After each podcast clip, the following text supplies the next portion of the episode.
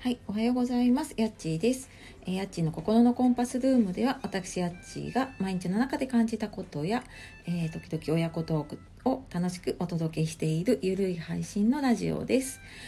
えー、今日もお聴きくださいましてありがとうございます。え週の始まり、月曜日の朝、いかがお過ごしでしょうか。えお天気がね、えまあ、梅雨に入って、まあ、結構ね晴れてた日もあったんですけれども今朝はちょっと涼しくてなんか梅雨寒のようなねそんな気候ですが、えー、体調崩されてないでしょうかはいあのー、でなんか気温差が激しかったりとかうんやっぱり疲れが出ていたりとかねいろいろするんじゃないでしょうかね。でまあそんな中ねうちも、えーと小学生の子供が今日からやっと通常登校に戻ってで、まあ、今までね分散登校だったので、えー、2組クラスを真っ二つに分けてで1日おきに学校に行ってたんですけれども、えー、今日通常登校で、まあ、多分4月になってクラス替えをしてで同じクラスになった子たちと初めてまともに1日過ごすんじゃないかなっていうねほんとそんな日ですね。なんか今年は本当にやっぱりねあの特別な年になっているなって思いますね。うん、あのやっぱりね学校も休みになった分その分しわ寄せが来て、えー、結構授業がね、えー、詰め込まれていたりとか夏休みが短くなったりとか、うん、なんかね子供ながらにやっぱりいろいろ不満というか考えるところもねあったりとかするんじゃないかなと思いながら、はい、今朝もねあの送り出して、えー、私も仕事に行く準備をしているところです。はい、えー、前置き長くなったんですけれども、えー、今日136回目はですね、えー、ちょっと昨日あの夕方だったんですけれどもねあのノートの方に、まあ、父の日っていうことで私もちょっと思い立って自分の、まあ、亡くなっているんですけどね父親への思いをノートに書いて、まあ、それをちょっとシェアさせてもらったらいろんな感想をいいて、まあ、そこからちょっと私もなんかまた、えー考えさせられたところがあってでまああの辛いことを乗り越えた先にあるものっていうことで今日はちょっと話をしていきたいと思いますので、えー、最後までお付き合いください。はい、というわけで、えー、っと今日はその辛いことを乗り越えた先にあるものということでねちょっとお話をしていきたいと思います。でえっ、ー、と、ノートの方、えっ、ー、と、番組詳細の方に URL 貼ってあるので、えー、もし読んでなかった方、そちらをえーと、読んでいただけるとさらにねあの話がつながるかなと 思いますが、えー、私のね父がまあ5年ちょっと前になった5年ぐらい前かに亡くなってでまあそんな父からやっぱりいろんなことを教えてもらったりとかねえー、私も介護の仕事をしながら実際に家族の介護をしたりとかで、まあ、子育ても同時にしたりとか、まあ、そんなことを、まあ、結構あのリアルに書いています。でうーん別になんか何かが言いたかったとか何かが伝えたかったっていうわけではないんだけれどもなんかそうやって教えられたから今自分がこうやってこういうことを考えてこうやって生きていけてるなっていうのをなんとなくえー、改めてねやっぱり父の日で考えさせられたなと思いながら、えー、ほぼなんか日記のような感じでね 書いたんですけれども。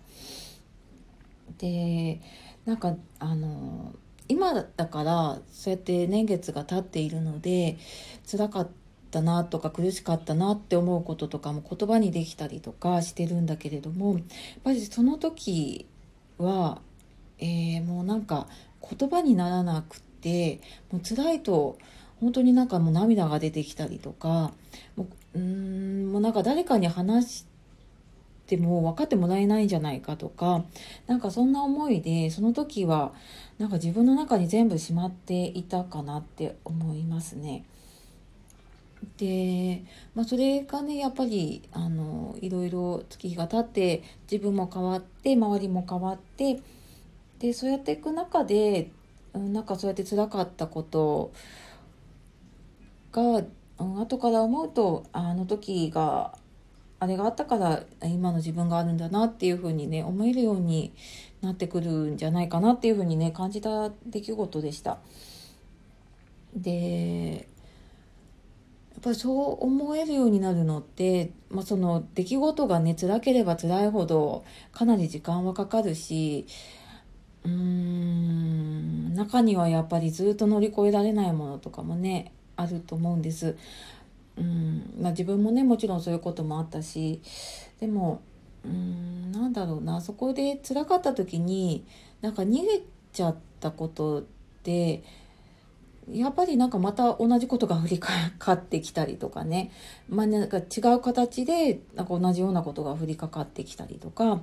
あのなんだろうな例えば嫌な上司がいて私もあるんだけど嫌な上司が会社にいてであなんかこの上司嫌だなと思ってで違う会社に行くとやっぱり同じような似たようなタイプのね上司がいたりしてでなんかそういうのって巡り巡ってくることってありませんか？なんか私もよく友達と話しててなんかあるよねって言ったりしてたんですけれどもね。なんかなんかね逃げてるとずっとやっぱりそういうことがつきまとってきててでそれってなんかその相なんだろうなたまたまなのかもしれないんだけれども結局はやっぱり自分と向き合えていなかったなって後からね思って。でなんか別にその人がね嫌な人っていうのは自分が思ってるだけなのでね、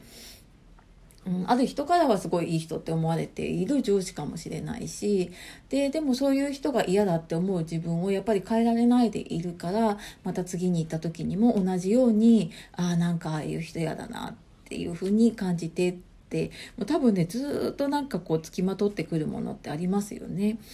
でなんかそれまああの似たような感じでやっぱり辛いことってうん向き合って乗り越えていくと自分の力にもなっていくしあなんかあの時があったから今こうやって超えてるんだっていう風な、うん、すごいなんかこうパワーをもらえるものだったりとかね、うん、なあのまあ、もちろんスキルとして身についたりとかねそういうものもあると思います。でやっぱりそれはねあの自分がそこに向き合ってきてで、まあ、それなりにやっぱりすごいもがいたり苦しんだりしてでそこの中でいろいろ感じたことが、ね、あって、まあ、その時は夢中だからわからないかもしれないんだけれどもでも時間を経ってみると、うん、やっぱり乗り越えてこれていてであなんかあの時そういえばこうだったなっていうのをなんか今の自分から過去の自分を見るっていうのかななんかそういう感じにね見れてくるとなんか新たな発見だったりとかね、うん、新たな見え方っていうのがしたりすることがあるのかななんて思います。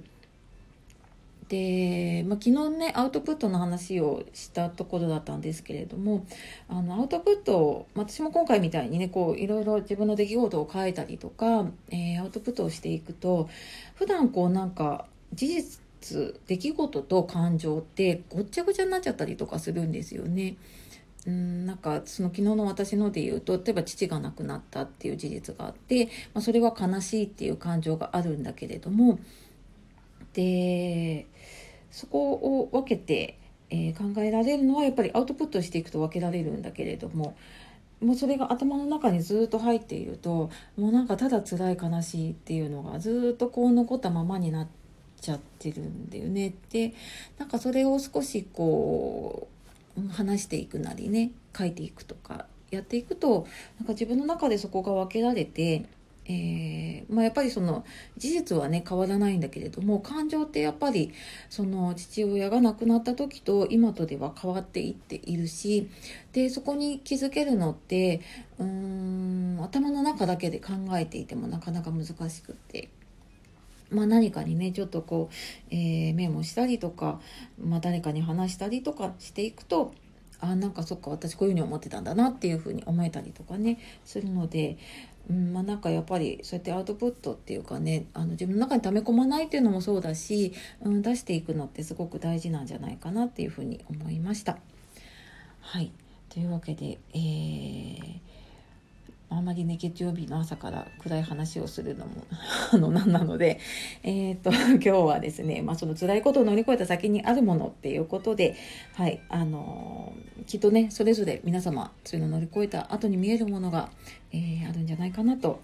思って、はい、こんなお話をお届けさせていただきました。で、えっ、ー、と、最初に言ったね、その、昨日書いたノートの方は、えっ、ー、と、URL 貼っておくので、えー、よかったらそれでも、えー、見ていただけると嬉しいので、お願いします。はい。というわけで、えー、今日も最後までお聴きくださいましてありがとうございます。えー、では、素敵な1週間の始まり、一日をお過ごしください。えー、夜お聞きの方、今日も一日お疲れ様でした。えー、今日もやっちがお届けしました。さようなら。またね